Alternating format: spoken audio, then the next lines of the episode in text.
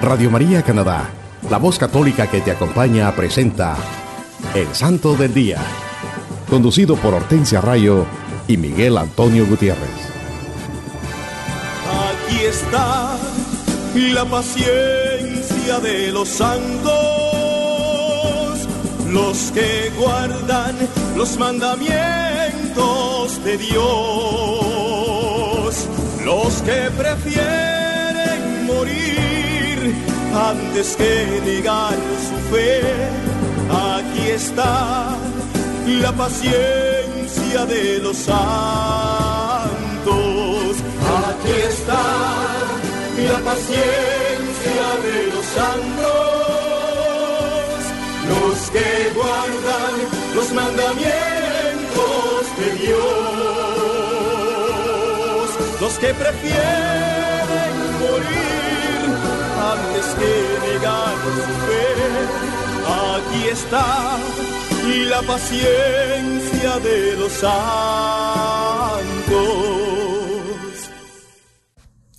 Hola queridos hermanos, aquí estamos una vez más transmitiendo este hermoso programa evangelizador, El Santo del Día y Siete Minutos con Cristo, donde compartimos con ustedes la vida e historia de los santos de nuestra Iglesia Católica. Que el infinito amor y misericordia de Dios Padre Todopoderoso les cubra hoy y siempre. Estamos transmitiendo desde Toronto a través de Radio María Canadá.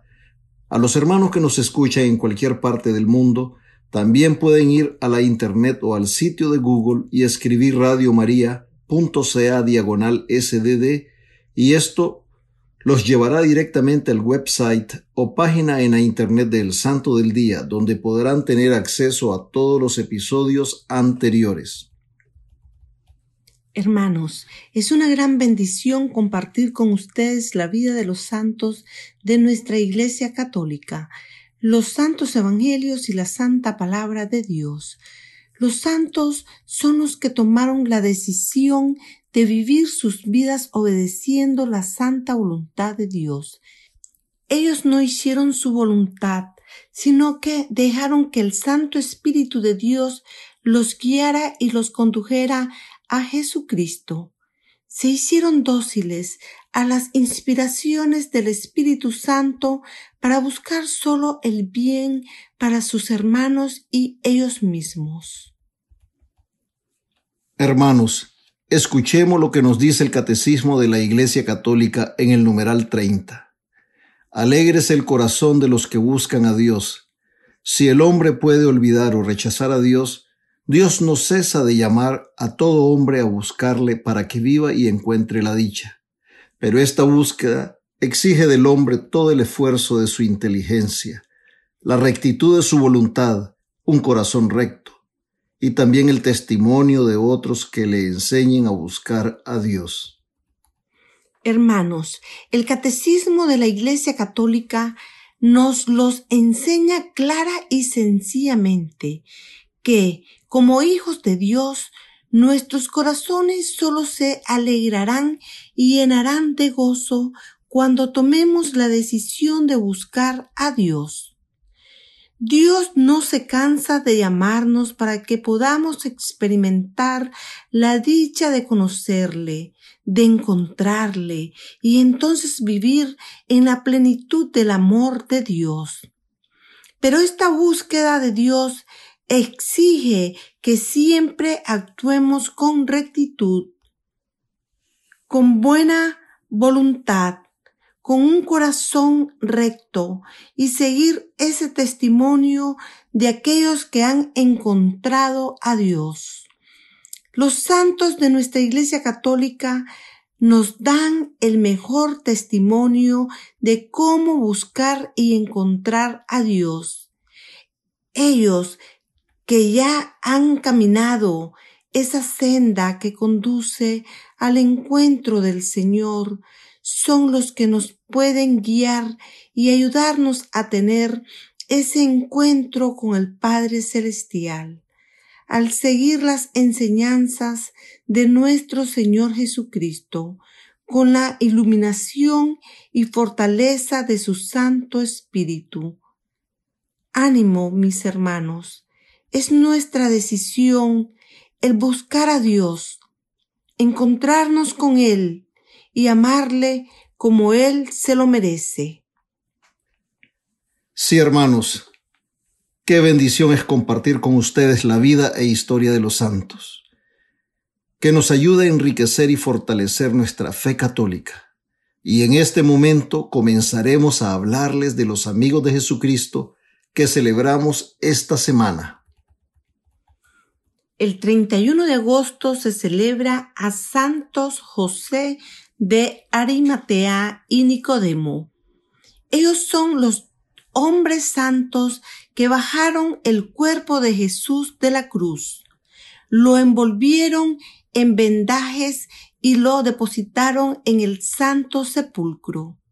No se sabe nada de José de Arimatea, salvo la información que está anotada cuando es mencionado en los cuatro evangelios. Es discípulo de Cristo desde Arimatea, un lugar probablemente al noroeste de Jerusalén. Era un miembro rico y piadoso del Sanedrín, el cuerpo dirigente de Israel, que esperaba el reino de Dios que los profetas habían anunciado. Sin embargo, por miedo, era un discípulo secreto. Él no tomó parte de la resolución del Sanedrín de ejecutar a Jesús. Después de la crucifixión de nuestro Señor, lo que José de Arimatea presenció, él cobró coraje para ir a Pilatos, se llenó de valentía y pidió el cuerpo del Salvador. Con la ayuda de Nicodemo, otro discípulo secreto de Cristo, él bajó el cuerpo, lo envolvió en vendajes y lo depositó en un sepulcro nuevo, en el cual nadie había sido puesto, en un jardín cerca del Calvario. Así se cumplieron las palabras de Isaías. En el sepulcro del Mesías estaría entre los ricos. Sí, esto es lo que nos dijo el profeta Isaías en el capítulo 53, versículo 9 que el sepulcro del Mesías estaría entre los ricos. Se conoce a Nicodemo solo a través del Evangelio de San Juan. Era fariseo y miembro del Cenedrín, convencido por los milagros de Cristo de que él había sido enviado por Dios. En una entrevista de noche Cristo dijo a este conocedor de la ley, rico y erudito, que la fe y el bautismo eran necesarios para la vida eterna. En ese tiempo Nicodemo no comprendió, pero fue conmovido profundamente, aunque todavía no tenía el coraje para defender al Señor. Más tarde, en la fiesta de los tabernáculos, cuando las autoridades judías planeaban matar a Jesús, Nicodemo se, atrevió a hablar, aunque con timidez, en el Cenedrín, recordándolos que la ley no condenaba a nadie hasta que se hubiera oído su propia defensa. Después de la muerte de Cristo, Nicodemo vino con casi cien libras de mirra y aloes, y asistió en el entierro de Cristo. Nada más se sabe con certeza de Nicodemo. Estos dos hombres se llenaron de valor y reclamaron el cuerpo de Cristo a Pilatos, arriesgando así sus propias vidas y sus bienes materiales. Pero el Espíritu Santo los ungió y tomaron esa decisión valiente y reclamaron a Cristo de las manos de Pilatos. Por eso los recordamos todos los 31 de agosto. El primero de septiembre se celebra San Gil, el patrono de los paralíticos. Se dice que él fue un ateniense de noble cuna que vivió en el siglo VII. Su piedad y conocimiento lo hicieron tan conocido y sujeto de tal admiración en su propio país que, huyendo de los elogios y deseando una vida solitaria, dejó su país y se embarcó para Francia. Al principio se fue a vivir a un lugar desolado cerca del río Ródano, más tarde cerca del río Gard y por último en la diócesis del Nimes. Pasó muchos años de su vida en la soledad, conversando solamente con Dios. La fama de sus milagros se hizo tan grande que su reputación se extendió por toda Francia. Fue muy estimado por el rey francés, pero no lo pudieron convencer de que abandonara su soledad. Sin embargo, admitió a varios discípulos y fundó un monasterio donde estableció una excelente disciplina. Con el paso del tiempo, este monasterio adoptó la regla de San Benito. San Gil es uno de los catorce santos ayudantes invocados en emergencias y aflicciones. El 2 de septiembre celebramos a la Beata Ingrid de Suecia. Virgen, nació en Suecia en el siglo XIII. Ella vivió bajo la dirección espiritual de Pedro de Dacia, un sacerdote dominico. Fue la primera monja dominica en Suecia y en el año 1281 fundó el primer claustro dominico llamado San Martín en Canigue. Murió en el año 1282 rodeada de una aura de santidad. Después de su muerte, los milagros obtenidos por su intercesión condujeron a un culto popular de esta santa. Casi 200 años después, se comenzó un proceso de canonización, pero después de varios procesos que duraron largos años, la canonización nunca ocurrió. Durante la Reforma Protestante su culto terminó y sus reliquias fueron destruidas. También el 2 de septiembre celebramos al Beato Bartolomé Gutiérrez, presbítero y mártir, Nació en la Ciudad de México en el año 1580. Siendo un adolescente de 16 años, entró en la Orden de San Agustín. Una vez ordenado, solicitó que lo enviaran a las misiones. Habiendo llegado a Manila, Filipinas, en el año 1606, permaneció allí durante seis años como maestro de novicios.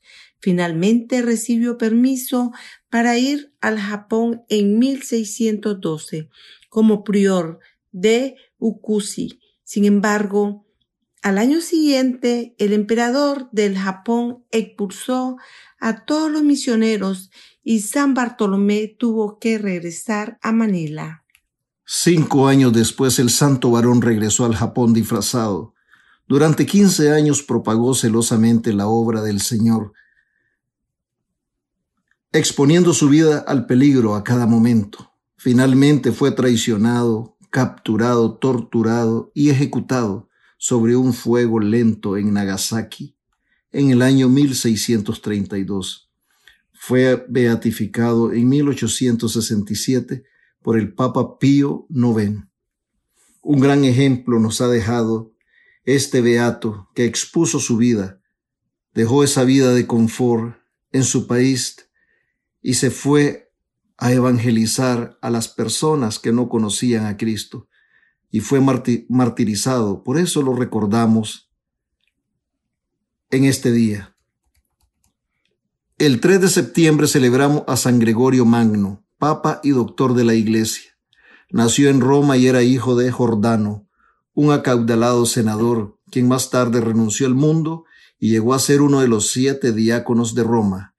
El emperador Justino el Joven lo nombró prefecto de la ciudad, aunque solo tenía 34 años de edad. Después de la muerte de su padre, erigió seis monasterios en Sicilia y fundó, y fundó un séptimo en su propia casa en Roma, que se convirtió en el monasterio benedictino de San Andrés. Ahí tomó el hábito monástico a la edad de 35 años. Al morir Pelagio San Gregorio fue elegido papa. con el consentimiento unánime de los presbíteros y del pueblo. Entonces comenzó las labores que le han merecido el título de Magno. Se mantuvo en contacto con todas las iglesias de la cristianidad y a pesar de sus sufrimientos corporales e innumerables trabajos, escribió un gran número de obras. Se le conoce sobre todo por sus magníficas contribuciones a la liturgia de la misa y del oficio. Es uno de los cuatro grandes doctores de la Iglesia Latina. Murió en el año 604. El 4 de septiembre celebramos a Santa Rosalía, patrona de Palermo. Se dice que era descendiente de Carlo Magno. Nació en Palermo, Sicilia. Siendo todavía muy joven, dejó todas las vanidades de la tierra y buscó a Dios. Abandonó su hogar y se fue a vivir a una cueva, en cuyas paredes escribió estas palabras. Yo, Rosalía, hija de Sinibaldo, señor de Rosas y Quisquina, He tomado la decisión de vivir en esta cueva por amor a mi Señor Jesucristo. Allí permaneció completamente oculta del mundo. Practicó grandes mortificaciones y vivió en constante comunicación con Dios. Más tarde transfirió su morada al Monte Peregrino, como tres millas de Palermo, desde donde podía ver su hogar paterno para poder vencer por completo sus instintos de la carne y de la sangre. Se dice que se apareció después de su muerte y que reveló que había pasado varios años en una pequeña excavación cerca de la cueva. Murió completamente sola en el año 1160 terminando su extraña y maravillosa vida desconocida para el mundo. Su cuerpo fue descubierto varios siglos más tarde, en 1625, durante el pontificado del Papa Urbano VIII. El 5 de septiembre, los católicos celebramos a San Bertino, religioso. Nació a principios del siglo VII cerca de Constanza, Francia. Recibió su formación religiosa en una abadía, que era muy estricta, y seguía la regla de San Columbano. Se unió a San Omer, que era un obispo, quien por dos años había evangelizado a los paganos que vivían en las áreas pantanosas del paso de Calais. En esta región casi totalmente idólatra, estos santos monjes misioneros Fundaron un monasterio que llegó a llamarse San Montmolín como su primer abad. Fundaron después de ocho años un segundo monasterio dedicado a San Pedro.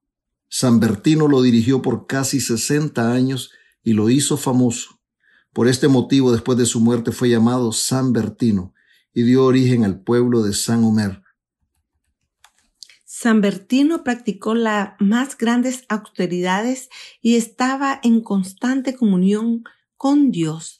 También viajó mucho y entrenó discípulos que marcharon a predicar la fe a otros.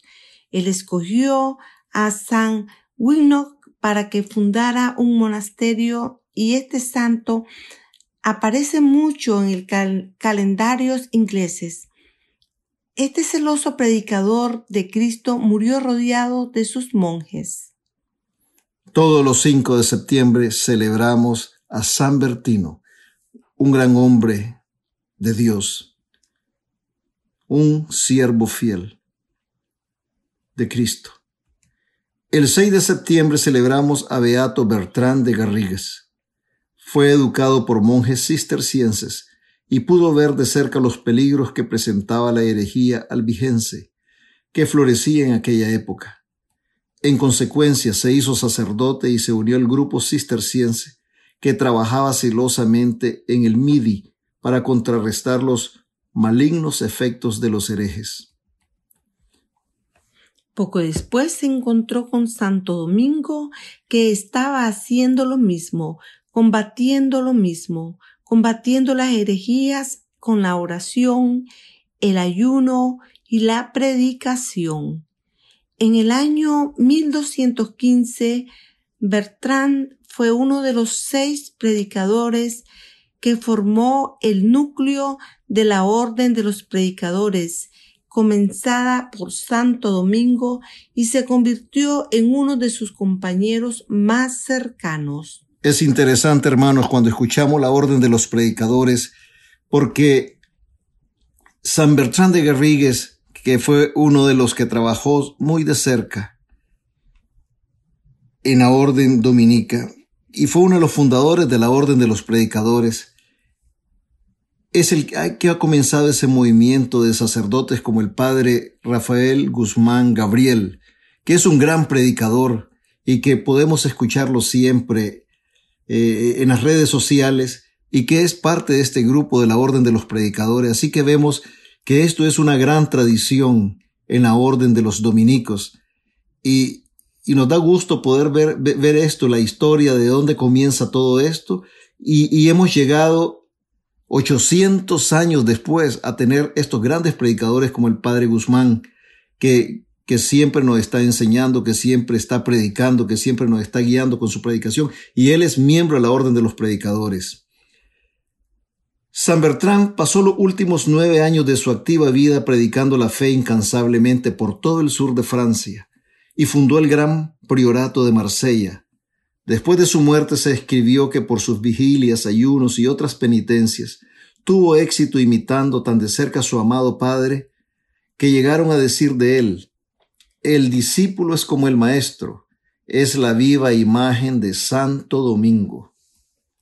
Por eso lo recordamos a San Bertrand de Garrigues todos los 6 de septiembre, un gran santo que fue uno de los fundadores de la Orden de los predicadores dominicos. Hermanos, escuchemos lo que nos dice San Juan de la Cruz. El alma que está enamorada de Dios es un alma gentil, humilde y paciente. Lo voy a repetir, hermanos. San Juan de la Cruz nos dice, el alma que está enamorada de Dios es una alma gentil, humilde y paciente. Qué palabras tan hermosas las de San Juan de la Cruz. Este santo carmelita nos enseña que debemos enamorarnos de Dios para volvernos gentiles. ¿Qué significa ser amables? Para volvernos humildes y pacientes. Cuando somos todo esto, seremos felices podremos experimentar el gozo en nuestros corazones que solo los hijos de Dios pueden sentir. Viviremos en paz porque estaremos en una perfecta comunión con Dios, en una gran armonía con nuestros hermanos y con nosotros mismos los santos de nuestra iglesia, sus almas vivieron enamoradas de Dios. Por eso ellos nos han dejado ese gran ejemplo a seguir en la humildad. Debemos practicar estas grandes virtudes que son la humildad y la paciencia para poder ser imitadores de nuestro Señor Jesucristo. Siempre recordemos, hermanos míos, que no hay santos sin pasado, ni pecadores sin futuro. Por ahora los invito a que escuchemos un canto y enseguida regresamos con su programa El Santo del Día y siete minutos con Cristo.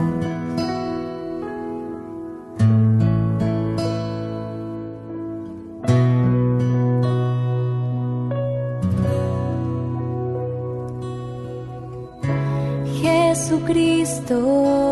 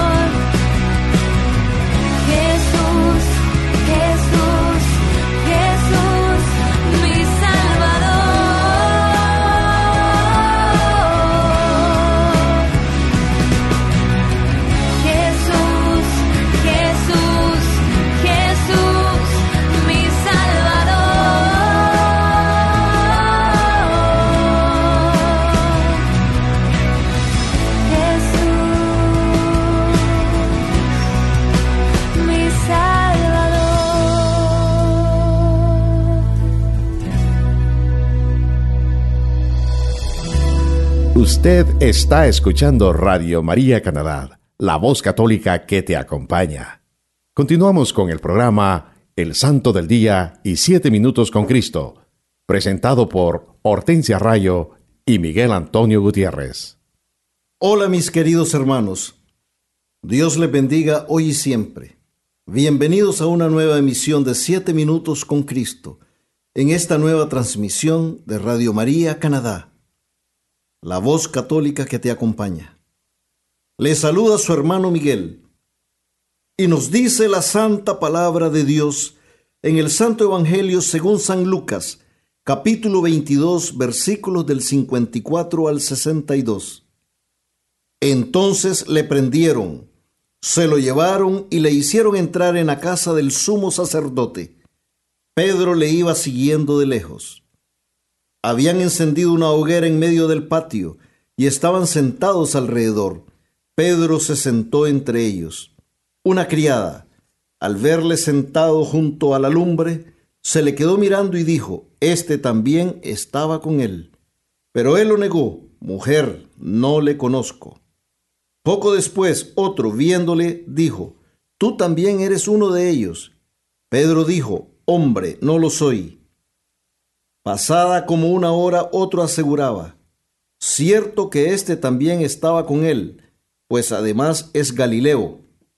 Le dijo Pedro, Hombre, no sé de qué hablas.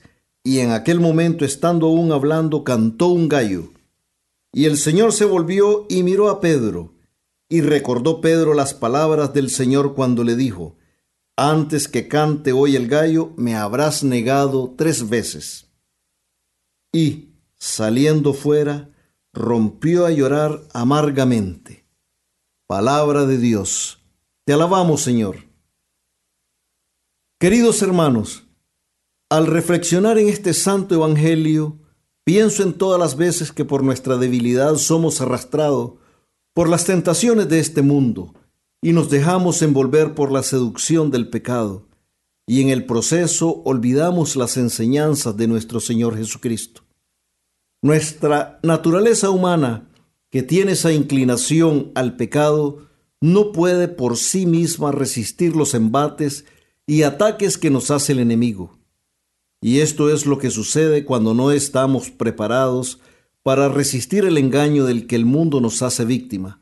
Y caemos tan fácilmente, porque por nosotros mismos nunca vamos a ser capaces de dominar el pecado. Nunca vamos a poder resistir las tentaciones que, nos, que se nos presentan en el día a día. Por nosotros mismos, hermanos, no podremos ganar esta batalla. Es una batalla espiritual que solo la podemos librar contando con nosotros, con la gracia de Dios omnipotente, invocando el poderoso y santísimo nombre de nuestro Señor Jesucristo y la fortaleza del Espíritu Santo.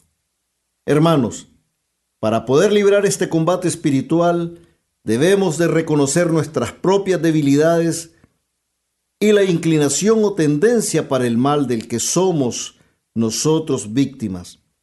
Tenemos que vivir en una constante lucha con nosotros mismos y hacer uso de toda nuestra fuerza y voluntad para arrancar todas esas inclinaciones al pecado, los vicios, los malos hábitos, las ansiedades, las debilidades.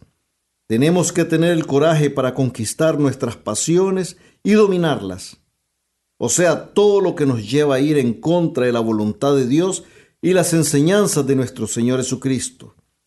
Pero para lograr esto, hermanos, tenemos que estar muy conscientes de la infinita grandeza, amor y misericordia de Dios, amarlo sobre todas las cosas y renunciar completamente a nuestra voluntad para que la voluntad del Padre sea la que reine en nuestras vidas para que todo lo que hagamos sea con un solo propósito, que es hacer todo para glorificar el santo nombre de nuestro Señor Jesucristo. No olvidemos, hermanos, que la oración, el ayuno y las buenas obras nos ayudarán a librar esta batalla espiritual, porque el enemigo que enfrentamos es espiritual y es poderoso, pero no es más poderoso que Dios. No es más poderoso que nuestro Señor Jesucristo. San Pablo nos, lo dice en la carta a los Efesios, capítulo 6, versículo 12, porque nuestra lucha no es contra la carne y la sangre, sino contra los principados, contra las potestades, contra, las contra los dominadores de este mundo tenebroso, contra los espíritus del mal que están en las alturas. Palabra de Dios. Te alabamos, Señor es por eso, hermanos, que necesitamos estar preparados y vigilantes con la armadura de Dios y estar siempre en oración y súplica. San Pedro era un santo y aún así fue tentado y atacado en ese momento de angustia y temor. Y su naturaleza humana no pudo resistir la presión de esos momentos. Por eso nosotros tenemos que vivir preparados, porque las tentaciones siempre van a estar ahí tratando de hacernos caer. Siempre debemos andar con el escudo de la fe y la espada del Espíritu Santo, que es la palabra de Dios. Tenemos que estar orando en toda ocasión en el Espíritu, perseverando e intercediendo por los santos, como lo dice la santa palabra de Dios en la carta de San Pablo a los Efesios. San Pedro, hermanos, era un hombre bueno, él amaba a Jesús con todo su corazón, pero igual era un hombre que no era ajeno a las tentaciones y las debilidades. Nunca vamos a dudar de cómo San Pedro amaba a Jesucristo, su Maestro. Él lo dejó todo por seguir al Maestro. Dejó su familia, dejó la región donde él vivía, dejó a sus hermanos, dejó todo lo que él había conocido antes de que Cristo le hiciera el llamado. Lo acompañó en todo su ministerio y en los eventos más importantes y relevantes de la vida de Jesús. En el huerto se dice que sacó su espada e hirió al criado del sumo sacerdote. Y también, cuando los apóstoles se dispersaron en el huerto del Hexemaní, fue Pedro quien siguió valientemente a Jesús hasta la casa del sumo sacerdote, donde se desata la narración del Santo Evangelio. Y todo esto lo hizo por amor a Jesús, porque no podía resistir en su corazón que se lo llevaran solo. Pero toda la naturaleza humana de San Pedro se nos revela cuando el temor se apodera de él y termina negando al Maestro tres veces, tal y como se lo había profetizado nuestro Señor Jesucristo. Pero nuestro Señor Jesús podía ver el corazón de San Pedro y sabía que a pesar de la vacilación y el temor que el santo apóstol experimentó en ese momento, él pudo ver que él lo amaba. Porque nuestro Señor Jesucristo puede ver realmente quiénes somos más allá de nuestros errores, él sabe que San Pedro cedió a la presión y el temor en ese momento de angustia y dolor, y por eso lo negó. Nuestro Señor, siendo el perfecto, justo y misericordioso, le perdona a San Pedro este error, porque el Maestro no solo ve lo que somos en un momento de nuestra vida, sino también lo que podemos llegar a ser.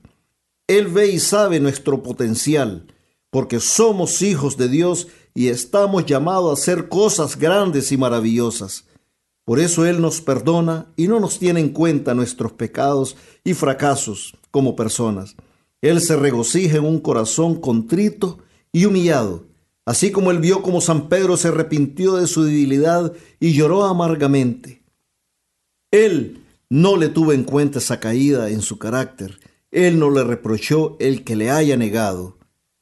Si nos ponemos a pensar, hermanos, en esos momentos, San Pedro estuvo dispuesto a matar por Jesucristo en el huerto del Hexemaní, pero no estuvo dispuesto a morir por Jesucristo. Por eso se dio a la tentación de negarlo, porque se dejó arrastrar por el temor, la angustia, la presión de esos instantes tan duros por lo que estaba pasando el Maestro y también los apóstoles. Al ver a su Maestro que es capturado, que es llevado para ser juzgado al ver a su maestro que fue tratado vilmente. San Pedro debe haber experimentado un gran sufrimiento al recordar las palabras que Jesús le había dicho un poco antes de ser apresado.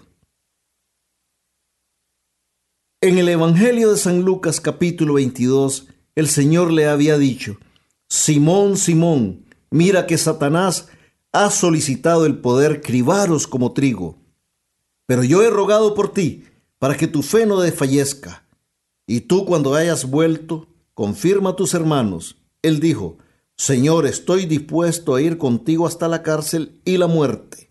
Pero él le dijo, te digo, Pedro, no cantará hoy el gallo antes que hayas, me hayas negado tres veces que me conoces. Palabra de Dios, te alabamos, Señor. Qué dolor más grande debe haber sentido San Pedro en su corazón al ver todo el amor que Jesús le tenía y cómo lo protegió del ataque del enemigo. En este pasaje del Evangelio de San Lucas, Jesús también nos da una gran enseñanza y es cómo Él ruega por nosotros para que nuestra fe no desfallezca. La fe es un don gratuito que nos ha dado Dios. Tener fe es creer en las promesas de Dios nos lo dice San Pablo en la carta a los Hebreos. La fe es garantía de todo lo que, de lo que se espera, la prueba de las realidades que no se ven. Palabra de Dios, te alabamos Señor. Ahora hermanos, reflexionemos. ¿Cuántas veces nosotros mismos negamos a Jesús en el día a día? También nosotros negamos a Cristo cuando no amamos a nuestros hermanos, cuando juzgamos a nuestro prójimo cuando nos quedamos callados ante una injusticia, cuando no somos humildes y pacientes, y cuando actuamos con soberbia y orgullo, cuando no ayudamos al hermano en necesidad, cuando faltamos a las responsabilidades en nuestros hogares, en nuestra familia y en nuestros trabajos. Ahí estamos negando a Cristo. ¿Cuántas veces, hermanos, lo hemos negado? Cuando deliberadamente no hacemos la voluntad de Dios, también ahí nosotros negamos a Jesucristo, a Jesucristo en nuestras vidas. Cuando hacemos algo que está mal. Cuando nosotros sabemos que estamos obrando mal y aún así continuamos, estamos negando a Cristo, ofendiendo a Dios. Muchas veces lo decimos tan fácilmente y para justificar nuestras faltas que hasta San Pedro negó a Jesús tres veces. Nosotros en nuestras vidas, hermanos, hemos negado a Cristo miles de veces. Y así Él nos ama y sigue esperándonos con sus brazos abiertos. Así Él nos perdona. Jesús nos lo dice en Apocalipsis capítulo 3 versículo 20. Mira que estoy a la puerta y llamo. Si alguno oye mi voz y me abre la puerta, entraré en su casa y cenaré con él y él conmigo. Palabra de Dios, te alabamos Señor. Qué mensaje más hermoso nos da el Maestro. Entraré en su casa y cenaré con él y él conmigo. Hermanos, no nos privemos de esa bendición. No nos privemos de lo que el Señor nos promete si abrimos la puerta de nuestros corazones, la puerta de nuestras vidas. Él está ahí, a la puerta. Lo único que tenemos que tener es esa decisión de abrirle, de acogerlo en nuestras vidas. Jesús nos ama y no quiere que nos perdamos. Él toca insistentemente a las puertas de nuestros corazones la decisión es nuestra si lo queremos dejar entrar en nuestras vidas. Él no va a forzar su entrada. Él espera que nosotros le abramos nuestros corazones y lo dejemos reinar en nuestra vida, y así la salvación llegará a nosotros. Así como Él perdonó a San Pedro sin reprocharle nada, así también Él nos va a perdonar a nosotros también por todas las veces que lo hemos negado, por todas las veces que le hemos ofendido. Pero primero tenemos que reconocer que somos pecadores y que le hemos faltado.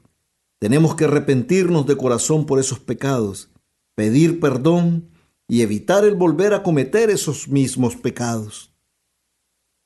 Hermanos, cuando yo siempre leo este santo evangelio y, y cuando yo estoy meditando en el versículo 61 que dice, y el Señor se volvió y miró a Pedro. Podemos ver en ese momento con qué amor el Señor vio a Pedro cuando le negó por tercera vez. No lo vio con una mirada de reprobación. No lo vio con una mirada de tristeza. No lo vio con una mirada que pudiera decir, mira cómo eres, mira cómo me pagas tanto amor. No, hermanos, lo vio con amor, lo vio con dulzura, lo vio como nos ve Cristo a todos nosotros. Todos los días Él nos ve con amor. Él está siempre con nosotros. Dejémonos amar, dejémonos amarnos por Cristo, hermanos. Seamos valientes y aceptémoslos en nuestras vidas. Aceptémoslos como nuestro Salvador, como el único que puede transformar nuestras vidas. Él nos ama y espera por nosotros. Esta semana, hermanos, reflexionemos en esta santa palabra y roguemos a la Santa Madre de Dios, la Santísima Virgen María, para que nunca caigamos en la tentación de negar a nuestro Señor Jesucristo. Y nunca Nunca olvidemos que amar a nuestros hermanos tal y como son y sin condiciones es ser amigos de Jesucristo.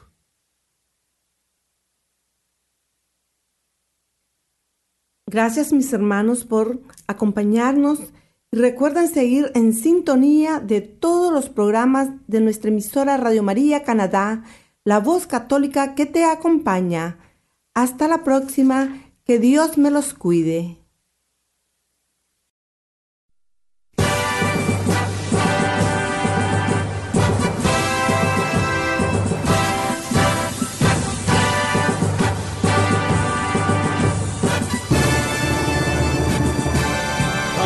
Está la paciencia de los santos, los que guardan los mandamientos de Dios, los que prefieren morir antes que negar su fe. Aquí está la paciencia de los santos.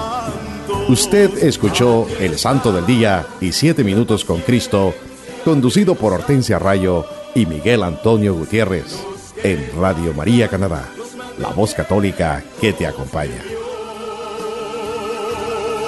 Los que prefieren morir antes que negar su fe. Aquí está la paciencia de los santos.